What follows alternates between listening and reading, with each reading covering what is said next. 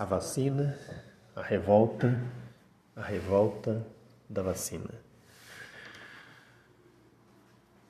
Uma das doenças mais antigas da humanidade era a varíola, que acabou dizimando grande parte da população, especialmente quando os europeus chegaram aqui na América num período chamado de colonialismo. É, eles começaram a dominar o continente americano é, e não foi só a pólvora que contribuiu para que os europeus tivessem supremacia sobre os povos pré-colombianos que viviam aqui antes do Colombo. Mas a vacina, a, desculpa, a varíola, doença em que os nativos não tinham imunidade, dizimou grande parte da população. A varíola foi uma doença que durou muitos anos, até que a partir de estudos, principalmente sobre vacas, daí o nome vacina, se adquiriu aí conhecimento para injetar pequena parte do problema no ser humano para que ele adquirisse a imunidade. Surgia assim a vacina contra a varíola, que depois deu origem a tantas outras vacinas para tantas outras doenças. O Brasil, é, logo depois do primeiro e segundo reinado de Dom Pedro I e Dom Pedro II, Sabemos que Dom Pedro I ficou depois que Dom João VI foi, voltou para Portugal, proclamou a independência do Brasil, e Dom Pedro II, que governou o país de 1840 a 1889, perdeu seu poder não só por conta do descontentamento do exército, mas também dos fazendeiros e também pela questão da abolição da escravatura,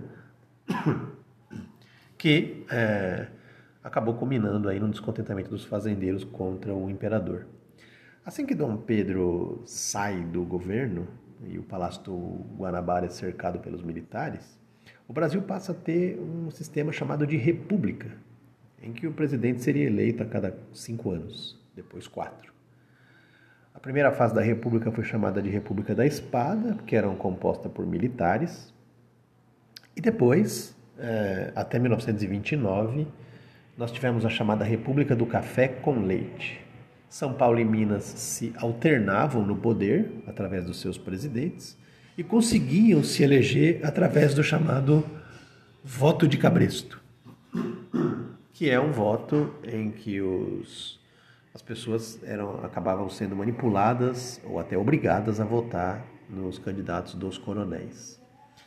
Em meio a tudo isso, o Brasil já tinha grandes desigualdades sociais, era um país agrário, com ainda pouca industrialização, é, e a população pobre já se amontoava nos morros, em lugares distantes do Rio de Janeiro e outras capitais do Brasil.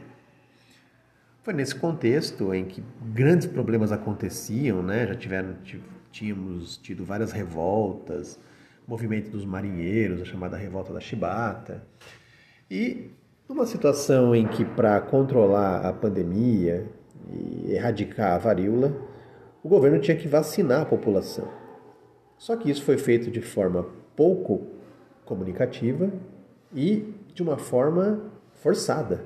As pessoas que não queriam tomar vacina é, tomavam a força. As pessoas entravam na casa, aplicavam a vacina nas pessoas. Isso gerou aí um, uma série de movimentos políticos, revoltas, brigas, num movimento chamado de Revolta da Vacina. Isso ocorreu aí perto de 1930. E foi justamente em 1930 que o governo é, do café com leite entrava em declínio, principalmente pelas divergências entre São Paulo e Minas, e Getúlio Vargas acabou assumindo o poder provisoriamente. Esse provisoriamente do Vargas é, foi de 30 a 34, mas depois passou a ter um governo constitucional até 37, e depois ele implementou o chamado Estado Novo, uma ditadura que durou até 45, no final da Segunda Guerra Mundial. Vargas foi nacionalista, foi populista, é, desenvolveu bastante a indústria nacional brasileira, ao mesmo tempo foi um ditador. Né? O autoritarismo e alguns problemas do seu governo se refletiram durante várias épocas. E depois de tudo isso, o Brasil passa, depois do Vargas, por alguns momentos conturbados. O próprio Vargas retorna em, nos anos 50 e acaba se suicidando em 54. Depois veio o Juscelino com a construção de Brasília, aquele plano de modernização do país.